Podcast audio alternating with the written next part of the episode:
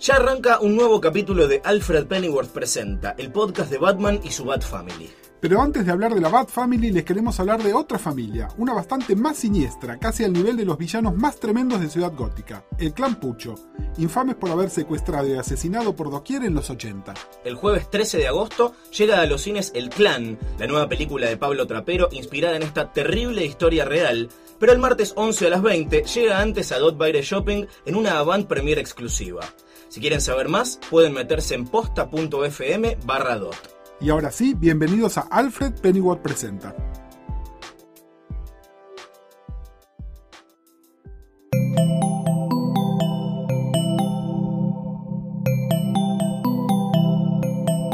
Estás escuchando Posta FM, Radio del Futuro.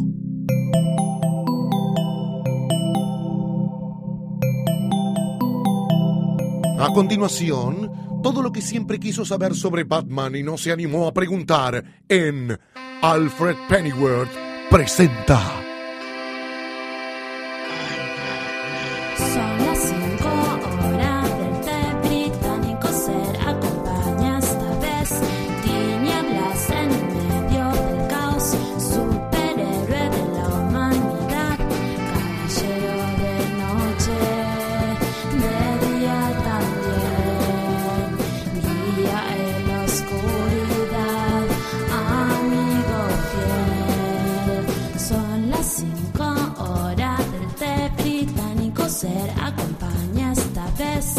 Todos, bienvenidos al episodio número 4 de esta segunda temporada de Alfred Pennyworth Presenta, el podcast del universo Batman dentro de Post FM. Yo soy Luciano Banchero y como siempre tengo el placer de estar acompañado por el licenciado Gustavo Casal. ¿Qué ¿Cómo tal, estás? Luciano? Muy bien, muy contento de estar acá. Este, nada, contento, ya nos llegan las repercusiones de la gente que está escuchando. La planilla de rating. La planilla de rating de la temporada 2 de Alfred y estamos nada, súper contentos, les agradecemos nada, las cosas lindas que nos dicen.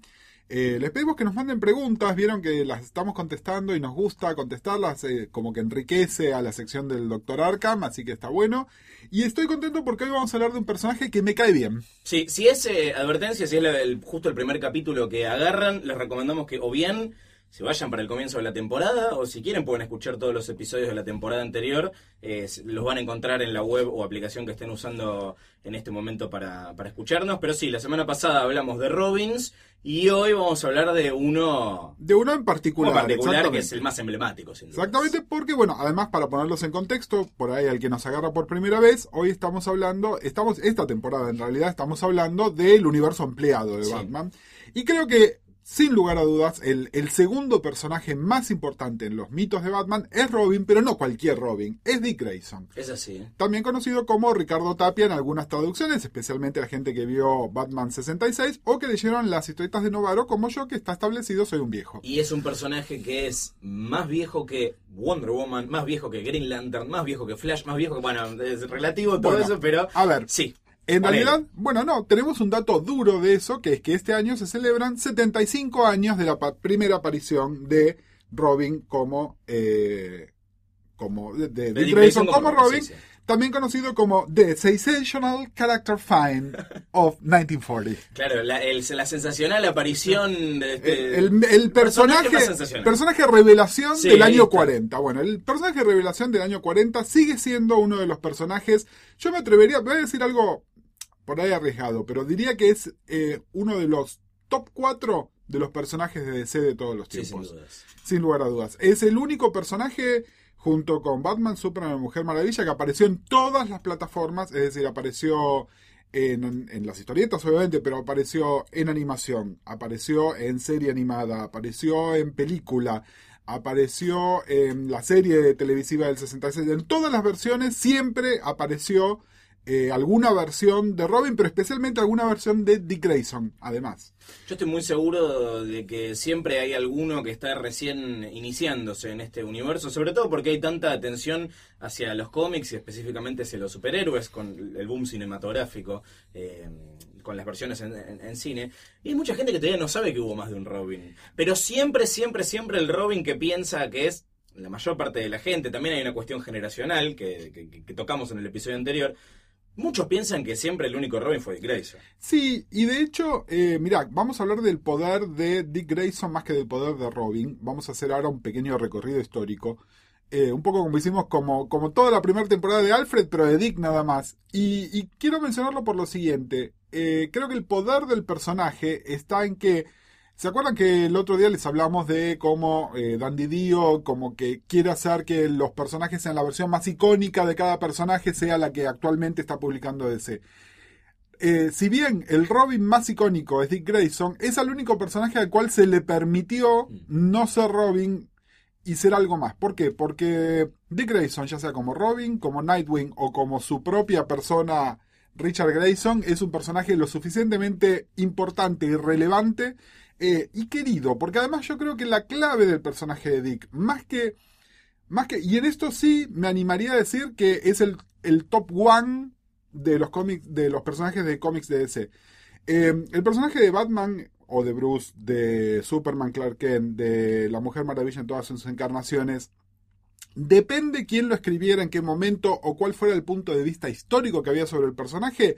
Son personajes que por ahí uno los admira, pero no son queribles, entre comillas.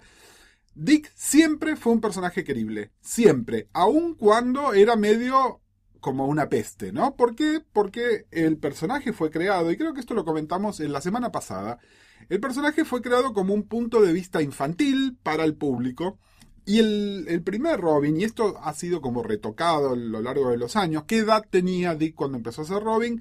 ¿O qué edad tienen los Robines en general, ¿no? Pero bueno, hay como un consenso de que es un pibe bastante chico, si bien se lo suele mostrar como un adolescente, digamos. Y, y en general, eh, y esto también lo comentamos la semana pasada, al, al adolescente, digamos, todos aspiramos o tenemos cierta admiración por alguien que es un toque más grande que nosotros. Entonces al adolescente ver Como un yo por vos. por ejemplo. Un poquito más grande.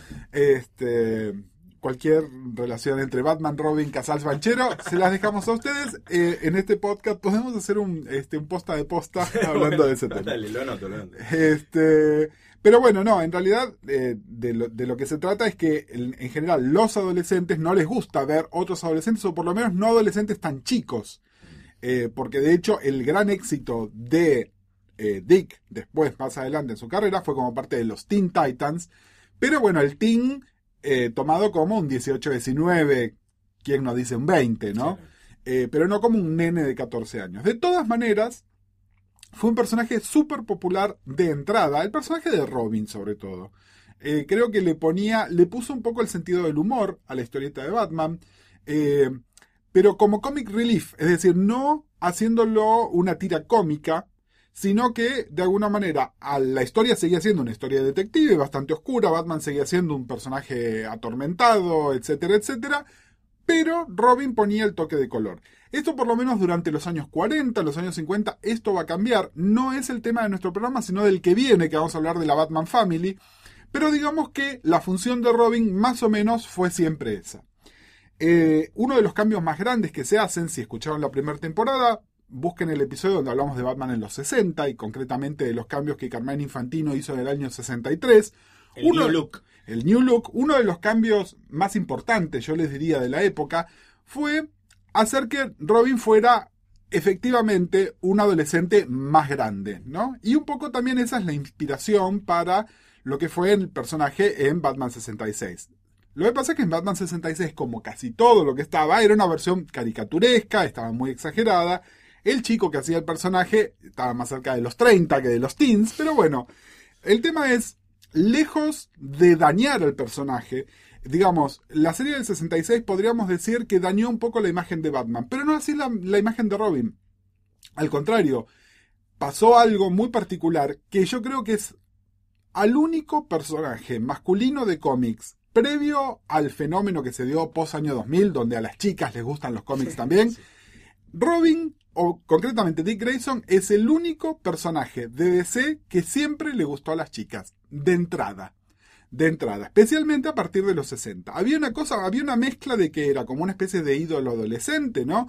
Como los chicos de las boy bands, pero también lo veían como un tipo estaría bueno estar de novio con él. No era simplemente lindo, era, era el tipo piola, era inteligente, eh, trataba bien a las mujeres, siempre trató bien a las mujeres. Fíjense que, sobre todo en los 60, eh, el machismo de los cómics era medio hasta doloroso de leer, y sin embargo, Dick siempre fue, salvo por algún comentario medio infantil, y también tiene que ver más con los 50 que con los 60, siempre era como el personaje, como el personaje seductor, ¿no? Como el personaje que le ponía una onda especial. Y esto además servía, perdón, mucho de contraste con Batman, porque especialmente en la medida que entramos en los 70 y a Batman se lo empieza a oscurecer abiertamente, el personaje de Robin empezó a quedar como más fuera de lugar. Y entonces también es como que se lo saca un poco del cómic, pero justo a tiempo. ¿Por qué? Porque a partir de los 60, Robin ya era no solo integrante, sino que además era el líder de los Teen Titans, ¿no? Los héroes juveniles del universo DC, que originalmente eran todos los Psychics, como Robin. Eh, era, bueno, la Chica Maravilla, era Aqualad, era Speedy, que era el sidekick de, de Green Arrow, y Kid Flash, que era el, el sidekick de, Flash. Eh, la historieta de los Titans tuvo muchos cambios. Eh, en los 60 eh, era esa cosa que era muy obviamente escrita por... Por Mark Wolfman. no, claro, Antes. pero antes de Sí, eso. sí, sí. Era escrita por un cincuentón que se creía que entendía cómo hablaban los chicos. Claro, Exactamente. La novedad justamente es cuando le empieza a escribir Wolfman. Wolfman es de los primeros creadores que vienen del fandom. Y cuando empieza a escribir eh, Titans en los 60, Mark Wolfman, era muy joven y de alguna manera le puso esta cosa juvenil real. Wolfman después siguió escribiendo en los 70 y obviamente en los 80 cuando lo hizo. Es decir, el nombre de Mark Wolfman es probablemente el nombre más importante asociado al personaje de Dick Grayson. Dick Grayson, tal como lo conocemos ahora, Dick Grayson simpático, seductor, con las mejores nalgas del universo DC, esa es una creación de Mark Wolfman, básicamente. Tengo una, una pregunta antes de que nos metamos en esta etapa de la vida de, Dick Grayson y tiene que ver con la versatilidad de- del personaje o no, porque lo que yo quiero saber es, eh, a Dick se le permite pasar por tantas encarnaciones, primero como Robin, después como Nightwing, luego como Batman un par de veces eh, y ahora, bueno, como, como agente secreto. Esto tiene que ver con que el personaje justamente es tan versátil y, y- y rico que, que se, que se pueden hacer tantas versiones con un mismo personaje, cosa que con Batman, por ejemplo, eh, no pasa, o con otros superhéroes del, del panteón, o es porque DC no sabe muy bien qué quiere hacer con Dick Grayson. No, no. De, de otro personaje te diría DC no sabe qué hacer con el personaje. Y, y se me ocurre una larga, una larga lista. Dick Grayson no. Yo creo que Dick Grayson es la muestra de que ese personaje, a la gente le interesa Dick Grayson, no le interesa de qué está haciendo. Les interesa a él, les interesa que es este tipo que, al contrario de Bruce, y piensen en lo que hablamos eh, hace un par de semanas, Bruce ah, claramente no ha llevado bien la muerte de sus padres, Dick sí, eh, en parte gracias a Bruce, ¿no? Es decir, alguien que pasó por lo mismo y lo tomó bajo, bajo su capa, digamos, Sí, literalmente. y, y lo ayudó a pasar eso, pero bueno, para él, él no fue traumático. Hablemos un poquitito de lo que sabemos históricamente de Dick como personaje, eh, digamos, ¿qué, qué sabemos de los Grayson? Los Grayson eran artistas de circo, eran acróbatas, por eso es que Dick además es probablemente de los mejores acróbatas que hay. Está establecido que es hasta mejor acróbata que Batman, por ahí, por ejemplo. Eh, y, y nada, pero era una experiencia, vieron que hay una, hay una como una versión del circo que es la versión medio siniestra del circo, ¿no? El circo de los Grayson no, los, los Grayson eran superestrellas y la pasaban bien y Dick era un nene que su padre los habían entrenado y él la pasaba bien. Obviamente dentro del circo sus padres se mueren, él podría haber dicho nunca más hago una acrobacia, sin embargo fue no, voy a mantener el legado de mis padres y lo voy a hacer de esta manera, es decir, no es salgo a vengar, ¿no? Es decir, no es el modelo Bruce, al contrario, es... Claro, Ba- Batman no salió a buscar a alguien exactamente igual. Vio en él algunos parecidos, obviamente, cosa que le llamó la atención para adoptarlo eventualmente. Eh, pero no es un, un Batman 2 chiquitito. Exactamente. Y en versiones mucho más actuales, estoy hablando de los 90, los 2000, eh, escritores tales como Chuck Dixon o como Devin Grayson, eh, que está por verse... Son si- primos. eh, está por verse incluso si Devin Grayson se llama Devin Grayson o se puso el apellido porque es, es una de las fans este, más acérrimas Esa del no personaje. sabía, eh. Eh, pero de alguna manera lo que hicieron fue además relacionar que los Grayson en realidad son de origen rumano y que eran medio gitanos. Claro. Este, y vieron que con los gitanos hay toda una mitología creada. Es decir, por un lado los pintan como los villanos, pero por otro lado como gente muy festiva. Y en ese sentido, eh, de la gente muy festiva, yo creo que Dick tiene una cosa muy festiva. Creo que está así también. Y creo que también una cosa que, que también, no sé si es el huevo o la gallina, pero una cosa que caracteriza a Dick es, aparte de ser un excelente líder, y ahora cuando hablemos de Titanes vamos a hablar un toquecito de eso, es un personaje querido dentro del universo DC. Es decir, de todas las mismas maneras que Batman es este personaje antisocial y este personaje que se gana enemigos, digamos, Dick es este personaje que no, que tiende puentes, que la gente le gusta, que es, bueno, yo no puedo dialogar con Batman, pero puedo dialogar con Dick, ¿no? Es decir, siempre fue esto. Si a la gente le agradó el personaje porque lo escribieron de esa manera, o los escritores lograron captar algo de esta cosa de inconsciente colectivo, donde a la gente le caía bien el personaje, entonces dijeron, bueno, tiene sentido que a Superman le caiga bien Dick por, por esto mismo, ¿no? Eh, difícil de saber, ¿no? Un poco de, de huevo gallina, como, como decía recién, pero, De pero hecho, que está en- bueno. Me, me gusta la, la- la relación de, de Dick con otros personajes. Por ejemplo, creo que es Superman en la versión pre-crisis. Después de Crisis me parece que lo cambiaron, pero eh, le da el nombre a Nightwing porque había un héroe kryptoniano que se llamaba así. Eh, bueno, de hecho, eh, en pre-crisis, Superman y Si Jimmy no saben Olsen- qué es Crisis, pueden Bueno, escuchar la temporada anterior. Exactamente. bueno, pero Superman y Jimmy Olsen se, se metían en la, en la ciudad embotellada de Kandor Sí. y eran como una especie de Batman y Robin ahí, que eran Nightwing y Flamebird. De Flamebird vamos a volver a hablar la semana que viene, porque Atención. tiene, tiene una otra relación, pero bueno, de alguna manera cuando... A ver, vamos a hablar ahora de Nightwing concretamente y vamos a hablar qué es lo que pasó. Eh, como les decíamos, los 70, se oscurece el personaje de Batman, el personaje de Robin claramente ya es más grande al punto de que lo hacen ir a la universidad y entonces necesariamente separan a los personajes y las aventuras de Robin empiezan a salir en la revista Batman Family. Eh, suelen salir bastantes aventuras donde se lo relaciona con el personaje de Batgirl, el tradicional, el de Bárbara Gordon. Se establece en ese momento algo que después decidieron, que es que Bárbara igual era un poco más grande, es decir, pónganle que Batman tenía un, eh, Batgirl, Batman tenía un 30, Batgirl tenía un 25, Dick tenía un 19-20. Eh, lo, lo- nada, ha ido cambiando con los años según este, el canon El que antojo de los editores. Exactamente. Pero eh, Mark Wolfman le dan una tercera oportunidad de reflotar al equipo de Titanes. eh, inventa una cosa que son los New Teen Titans, donde él mete tres personajes nuevos creados especialmente para la revista, que son los personajes de Cyborg, Starfire y Raven. Eh, y es un fenómeno, un fenómeno solamente comparable con otro fenómeno de la época, que es el fenómeno de Marvel con los X-Men. Era, sin lugar a duda, era el segundo título en popularidad de todos los cómics, es decir, solamente segundo a X-Men y claramente el más popular de DC. Eh, Dick era el líder de, esto y se le permiten hacer otras cosas a estos personajes. Parte de la gracia era que estos personajes que eran adolescentes o jóvenes ya posadolescentes, digamos, eh, aparte de tener sus propias aventuras, tenían sus propias problemáticas. Entre ellas, Dick empieza una relación sentimental con el personaje de Starfire, al punto que hay una, una imagen que en su momento creó un gran escándalo, que es él está en la cama con Cory. Para que se den una idea, Starfire es una mujer, además, es como un, como un minón, ¿no? Como un vedetón, es dos metros, todo teta, pelo. Piel naranja, ojos verdes, pero verdes completamente. Exactamente, y viene de, viene de otro planeta donde además la sexualidad es como libre, y bueno, de alguna manera Dick este, pasa a ser el tipo, y piensen en mentalidad macho, Dick es el tipo que la atiende a esta mina y se la banca, ¿no? Eh, es un poco eso. Entonces, un personaje que ya a las mujeres les gustaba, porque además él era como súper caballero con Cory, Cory es la personalidad, el nombre real de Starfire, es decir, un tipo que ya la tenía esta mina muerta, igual la trataba como un caballero. El- los lectores de Teen Titans, que tenía un, un readership femenino, pero probablemente el más alto de los cómics en ese momento, estaban muertos. Era, mirá, este tipo cómo la trata esta mina, ¿no? Era, era una cosa así fantástica.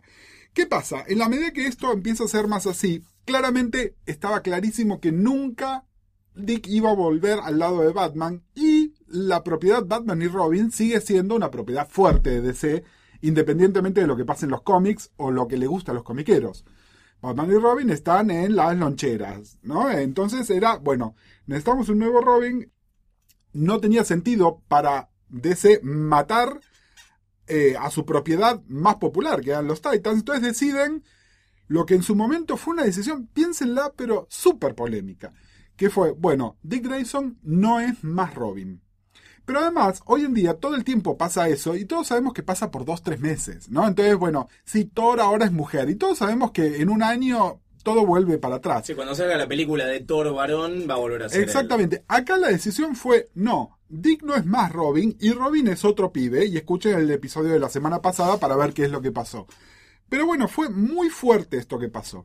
La personalidad de Nightwing, como les decíamos, era, todavía estamos hablando de antes de la crisis, entonces Superman le da el nombre de Nightwing, le presta un poco el concepto del traje, que piensen que es como una, eh, como dice, como dice Dick en ese momento, ¿no? Es una mezcla de los dos hombres que más admiro, porque tiene esta cosa de la noche, del ala del murciélago, que es propia de Batman, pero también esta cosa que le viene de Superman. Y un traje diseñado por George Pérez, que hoy, hoy la gente se ríe un poco de ese traje, porque dice que es el traje de la época disco, porque tenía como un cuello muy raro, pero...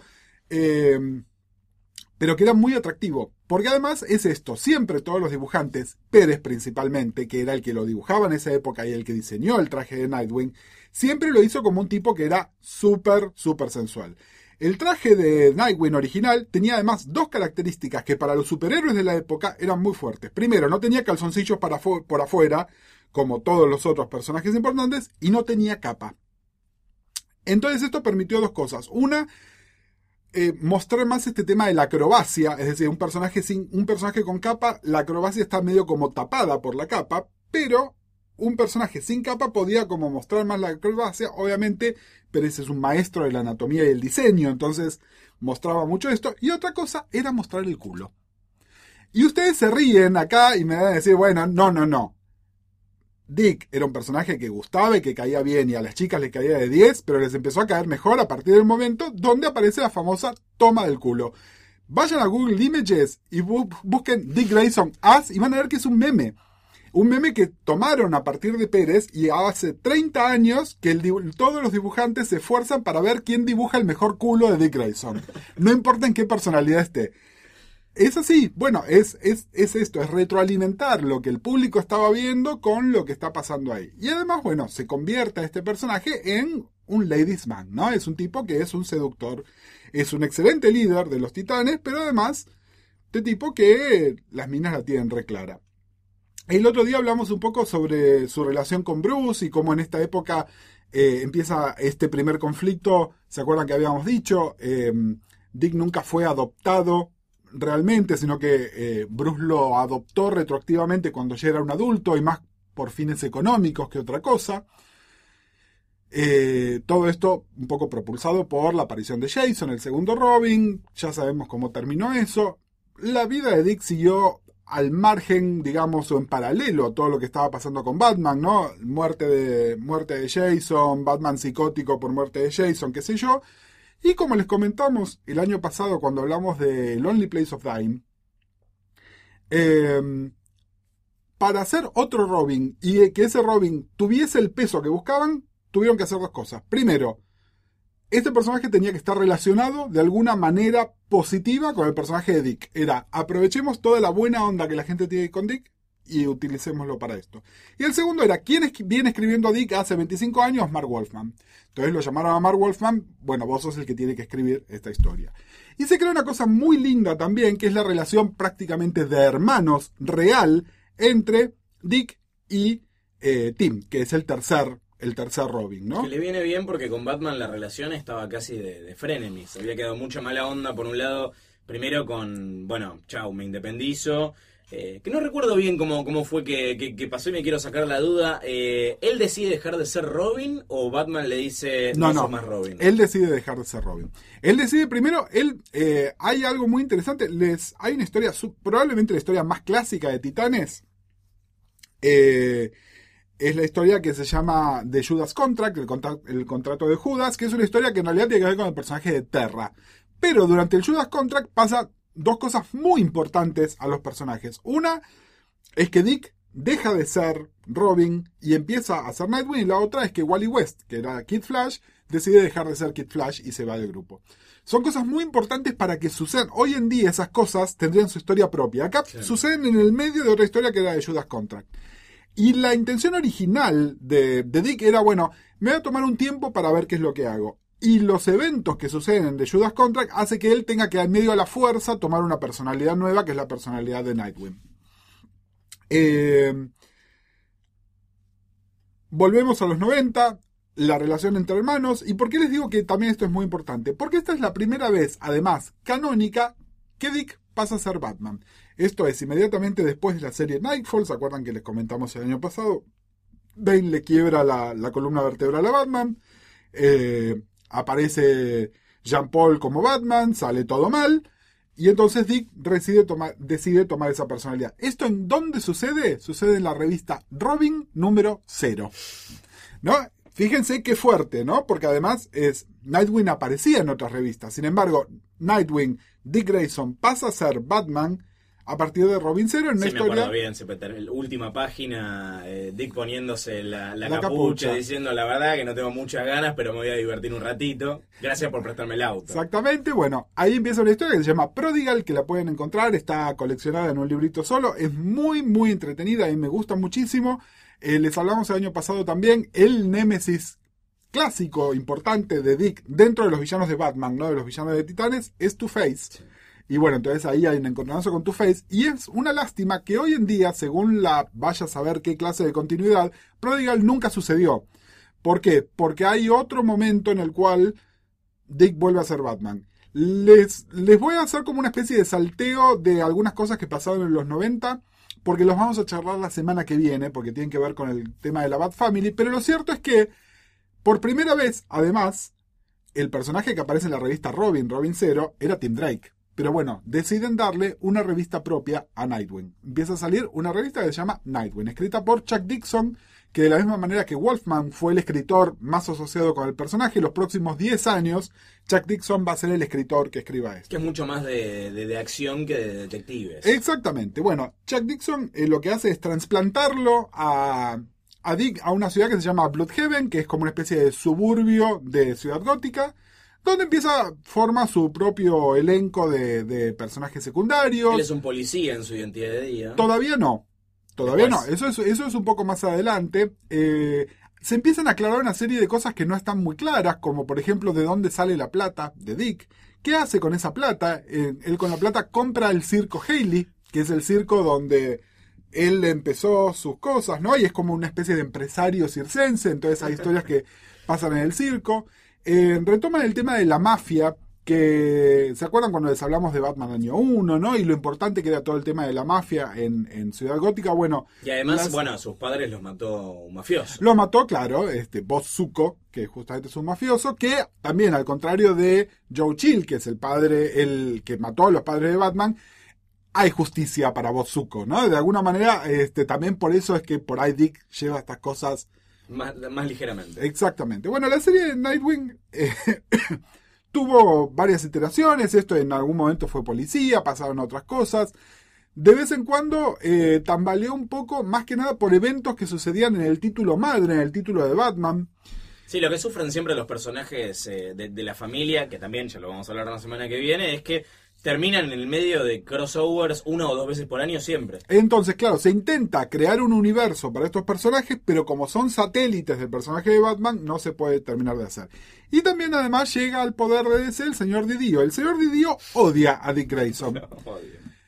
Pero digamos, y acá es una de las pocas ocasiones donde su odio no logró hacer mella. ¿Por qué? Porque él lo puede odiar, pero hay alguien en marketing de DC que dice, mira, vos el personaje lo odias, pero es nuestra cuarta propiedad más popular de la compañía, lo ponemos en cualquier título el título duplica sus ventas, el personaje sigue. Entonces, famosamente, en la serie Infinite Crisis se lo iba a matar al personaje y obviamente no lo mataron.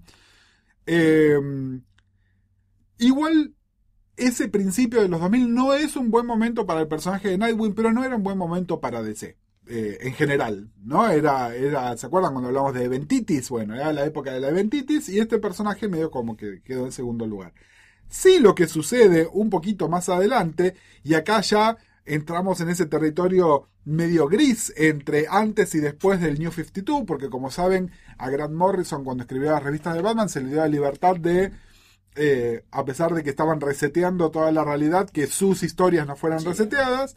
El tema es que en la, en la serie Final Crisis, el personaje de Batman o Bruce Wayne muere.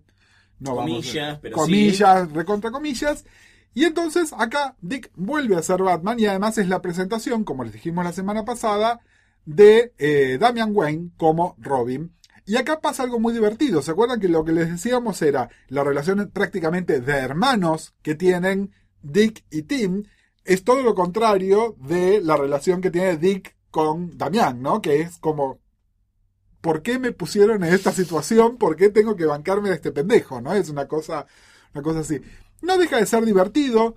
Eh, nuevamente nos muestran que, que Dick es un gran Batman, pero no es Batman. Digamos, es un gran luchador contra el crimen y eh, se, se apropia de la iconogra- iconografía de Batman, pero no logra hacer las cosas que Batman logra hacer por medio del miedo, la intimidación, la violencia. ¿No? Es como que es una persona que piensa de otra manera, que resuelve conflictos de otra manera. Y además le pesa la camiseta, es eso también. Sí, pero yo creo que no es tanto que le pesa la camiseta, es que realmente no... Él no está de acuerdo con esa metodología de trabajo. Él... Él podría simular hacer eso, pero él encuentra otras maneras de hacerlo. Me parece que ahí está el secreto. Y creo que también parte de eso es el, conflicto con Damián, es esto, ¿no? Porque Damián no deja de ser como una especie de caricatura ampliada de todas las características negativas de Bruce, ¿no? En ese sentido, nada, si yo quiero hacer un análisis posmoderno de la posmodernidad de Morrison, lo que tengo que decir es, Damián es un comentario irónico sobre las características psicopáticas de Bruce, ¿no? Sí, es el Robin más Batman. Exactamente, o por lo menos va- más Batman ese tipo de Sí. Batman. Este, y entonces de alguna manera creo que acá lo que queda más claro y más establecido es eso mismo. Eh, bueno, en la chanchada que es el New 52, donde, como decíamos el otro día, ¿se acuerdan que, que Tim Drake nunca fue Robin, sino que fue Red Robin? El- todo lo que sucede en la historia Prodigal no sucedió. Eh, medio como que no saben qué hacer con Dick. Es decir, hay una cosa de, bueno, ¿qué hace que este personaje sea diferente aparte de que tiene muy lindas nalgas? ¿No? Es un poco, un poco es el, conflicto principal. Y claramente esa, esa, esa serie no, no prosperó, no prosperó porque, porque era como una, como una repetición de tropos y de cosas que ya estaban como mejor hechas en otro momento. Básicamente es eso.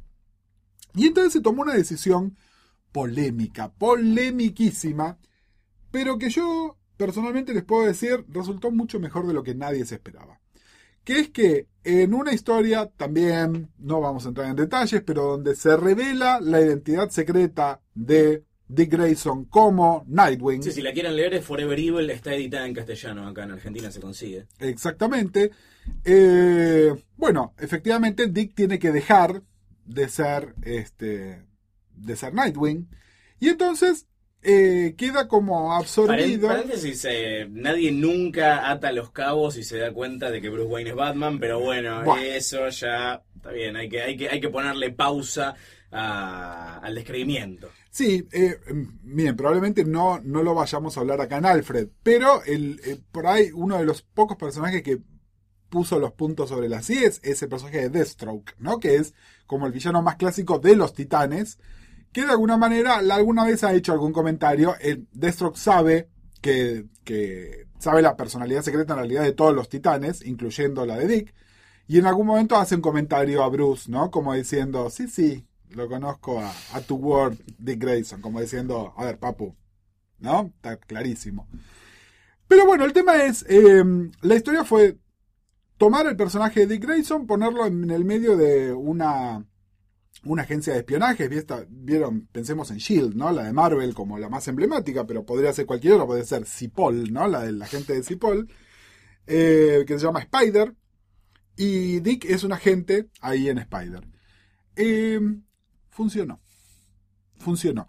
Si ustedes me decían esto va a funcionar, yo les decía esto va al fracaso. ¿Por qué funcionó? Por Dick Grayson. Claro. Porque la La gente. serie se llama Grayson. La además. serie se llama Grayson y a la gente le gusta el personaje de Dick Grayson. Le gusta a él, le gusta que sigue siendo un atleta, que resuelve los conflictos de una manera original, que se acuesta con todas las chicas del universo, pero como un caballero, es decir, no, no un, un, un, un Bond misógino que toma a las mujeres como objetos, sino que nada, es un seductor y nada, las trata bien a las chicas.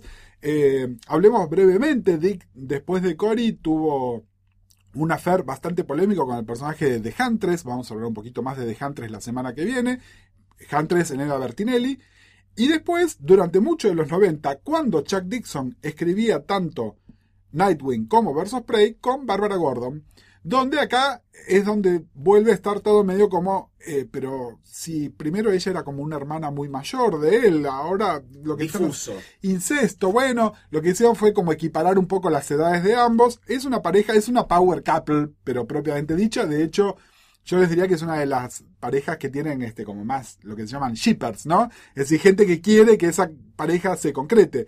Lo que pasa es que hoy en día ahora se invirtieron las edades y Dick es mucho más grande que Bárbara y entonces sería como medio como no, ¿no? Pero bueno. Pero sí le pusieron como personaje secundario a un personaje que se llama Elena Bertinelli, igual que de Huntress, eh, que no es el mismo personaje porque reasons. Porque sí, editoriales. Exactamente, pero bueno, de alguna manera está involucrada de esa manera. Pero, ¿para qué todo este recorrido? Bueno, eh, dentro de todo lo oscuro del, universo de Batman, Dick es este personaje que es el personaje luminoso. Y no solamente luminoso por este traje de colores que tenía cuando era un pibe. Es el personaje como, con la actitud opuesta de Batman. Y, y me parece interesante, vieron que lo hablamos cuando hablamos de cómo ser Batman y, y también si escucharon la primera temporada, saben que yo soy bastante crítico de, de esta cosa de, de- del, del- del Batman psicótico oscuro, que está todo mal. Dick es la muestra de que se puede hacer un personaje que no tiene esa personalidad dentro de ese mismo universo y que igual funciona. Eh, y por eso me parece que es, que es tan interesante y tan positivo, ¿no? Yo creo que es un buen momento para invitar al estudio al doctor Arkham para resolver las dudas existenciales del universo Batman de nuestros oyentes. Pueden mandar la suya. Alfred presenta arroba posta punto fm es nuestra dirección. Ahí atiende el doctor, lee todo lo que recibe y algunas cosas las contesta acá al aire. Así que manden la suya que eh, puede ser debatida acá eh, en Alfred presenta. ¿Y qué nos llegó hoy? Sí, y les quiero comentar una cosa más con respecto a las consultas Sí. también. Estamos guardando algunas consultas y dejándolas para el episodio más acorde. Es decir, si nos entró una consulta sobre Dick, probablemente la vamos a contestar hoy, a pesar de que nos llegó hace unas semanas. Tenemos unas cuantas, por ejemplo, en cartera que tiene que ver con los villanos de Batman. Eh, vamos a hacer un poco de cobertura sobre villanos, pero dentro de unas semanas. Entonces, si nos mandaron una pregunta y no la leímos, probablemente es porque la estamos reservando para el episodio que nos parece que más acorde. Pero tenemos una pregunta sobre Dick, que es una pregunta de Tomás del Val, que es arroba tomásdb55, que nos hace una pregunta compuesta. Vamos a ir a contestar primero la segunda parte, que dice, ¿bancan a Dick como Batman? Eh, yo lo recontra banco a Dick como Batman. Sí, Me- Yo lo banco y es un placer leerlo. Además, sobre todo porque lo agarró un autor buenísimo como ese Grant Morrison. Que bueno, yo soy más fan que, que Gus, que tiene sus reparos. Yo soy más termo de Morrison, pero. No, bueno, Pero entendió muy bien al personaje. Eso Totalmente, es una totalmente, pero bueno, Dick como Batman en Prodigal también fue, También. también, funcionó muy bien. Ahí el, el- el principal guionista era Dixon, pero había otra gente más escribiéndolo. Y, y también funciona. Es un Batman distinto, es un Sí. Batman distinto. Es divertida la relación que tiene no solo con, con los dos Robines que se relacionan, sino también con Gordon. ¿No? Eh, Gordon en Prodigal eh, es, es genial porque inmediatamente se da cuenta que está tratando con una persona que no es la misma persona En que. el primer encuentro. En el primer encuentro, es decir, no tiene ninguna duda, ¿no? Que, que nada, es una de esas cosas. Gordon es un personaje riquísimo, vamos a hablar de Gordon Sin dudas. este más, más adelante. Acá Le, está- le tocaron buenos eh, buenos guionistas también a, a Dick, porque también uno mu- se acuerda mucho de eh, lo que hizo Morrison con Dick como Batman, pero también estaba bueno lo que hacía Scott Snyder, el Snyder talentoso, eh, en Detective Comics, que, que hizo Hablando de Gordon, una muy buena saga en la que introdujo de nuevo a James Gordon Jr. como villano de, de la historia, así que creo que se llama The Black Mirror el, el Exactamente. tomo que recopila esas historias. Exactamente, pero bueno, eh, la pregunta de Tomás es, ¿bancan Sí. a Dick como Batman? Si lo recontra, lo recontra bancamos, como dijimos en el primer episodio, de todas maneras, eh, Batman es Bruce. ¿No? Es decir, eh, Dick como Batman es una solución temporaria, pero una solución temporaria que se la re, recontra banca. Alfredpresenta arroba posta.fm, ese es el mail para mandar todas sus dudas existenciales. Cusca Sals, la semana que viene, como prometiste, vamos a hablar de la familia.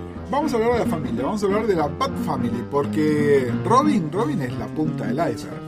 Y bueno, nos escuchamos la próxima. La próxima semana en esto que es Alfred Pennyworth Presenta.